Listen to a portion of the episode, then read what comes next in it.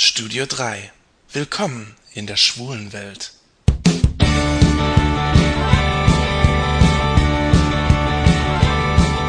Hallo, hier ist das Studio 3.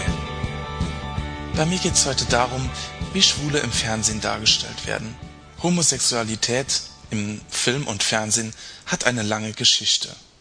Wie Schwule im Fernsehen dargestellt werden und ob sie überhaupt dargestellt werden, das ist immer auch ein Spiegel der Gesellschaft. Man glaubt es kaum. Bereits im Jahr 1919 tauchten Schwule in einem Film auf, der von Richard Oswald und Magnus Hirschfeld gedreht wurde. Er heißt Anders als die anderen. Ein Film pro Homosexualität. Ebenso wie der Film von 1931 Mädchen in Uniform. Dieser Film wurde in den 50er Jahren mit Romy Schneider wieder verfilmt. Dazwischen jedoch, während der Nazi-Herrschaft, gab es keine Darstellung von Homosexualität im Film. In den 70er Jahren tauchten die Schwulen mit dem Film Nicht der Homosexuelle ist pervers, sondern die Situation, in der er lebt, erneut auf der Leinwand auf. Dieser Film löste eine kontroverse gesellschaftliche Diskussion aus. Und er wird als Startschuss für die Schwulenbewegung in Deutschland gesehen.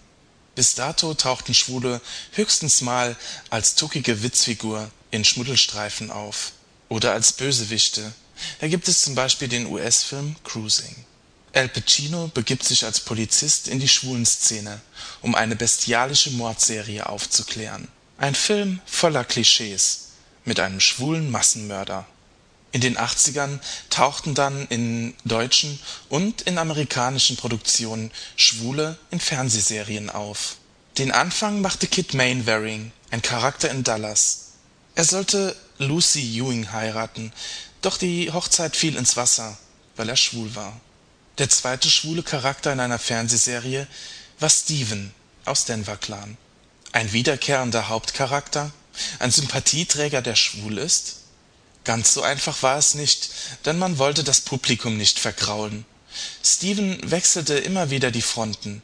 Einmal war er schwul, dann doch wieder eher hetero. In Deutschland war es die Lindenstraße, die in den 80er Jahren zum ersten Mal Homosexualität in Serie darstellte. Der erste schwule Kuss im Fernsehen zwischen Carsten Flöter und Robert Engel sorgte für viel Wirbel. Der Bayerische Rundfunk klinkte sich übrigens aus dem Programm, wie schon Jahre zuvor bei dem Film Nicht der Homosexuelle. Dieser schwule Kuss blieb nicht ohne Folgen für den Verlauf der Serie.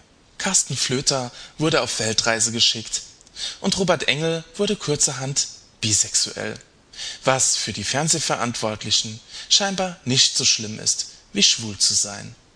In den 80ern und 90ern hat sich dann viel getan Schwule und Lesben wurden feste Bestandteile in den Fernsehserien. Egal ob in Buffy, in Dawson's Creek oder in Verbotene Liebe. In Filmen spielte Homosexualität weiter keine Rolle. Es sei denn, es waren spezielle Schwulenfilme. Und wie sollte man es in den 80ern und 90ern anders erwarten, drehte sich in den Schwulenfilmen alles um das Thema AIDS. Das Auftauchen von AIDS war ein Schock für die Schwulenwelt und wurde nahezu in jedem Film verarbeitet. Kein amerikanischer Schwulenfilm, in dem nicht mindestens ein Darsteller an AIDS erkrankt oder stirbt. Erfrischende Ausnahmen sind dabei meiner Meinung nach Filme wie zum Beispiel Der bewegte Mann, in denen Homosexualität sehr differenziert dargestellt wird und sich nicht alles um AIDS dreht. Doch wie ist es heute? Heute tauchen Schwule und Lesben nahezu selbstverständlich in Film und Fernsehen auf. Nur noch selten werden Schwule und Lesben als bunte Paradiesvögel dargestellt. Im Gegenteil, heute gehört Homosexualität zum Fernsehalltag. Und mit Queer as Folk gibt es sogar eine schwule Fernsehserie. Dabei sind die Schwulen nicht mehr nur die bunten Paradiesvögel oder die dunklen Bösewichte oder die bemitleidenswerten Kranken.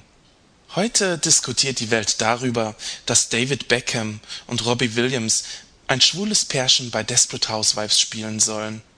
Und doch ist Schwulsein in Film und Fernsehen immer noch etwas Besonderes, etwas Außergewöhnliches. Die Schwulenserie Queer as Folk läuft bei uns mitten in der Nacht. Und ich kann mir kein Mainstream-Kino oder einen Hollywood-Blockbuster mit einem schwulen Hauptcharakter vorstellen. Wann kommt der erste schwule Actionheld ins Kino? Wann gibt es die erste Rosamunde Pilcher-Verfilmung mit einem schwulen Liebespärchen in Irland? Darauf müssen wir wohl noch lange warten. Wenn es soweit ist, erfahrt ihr es von mir als erstes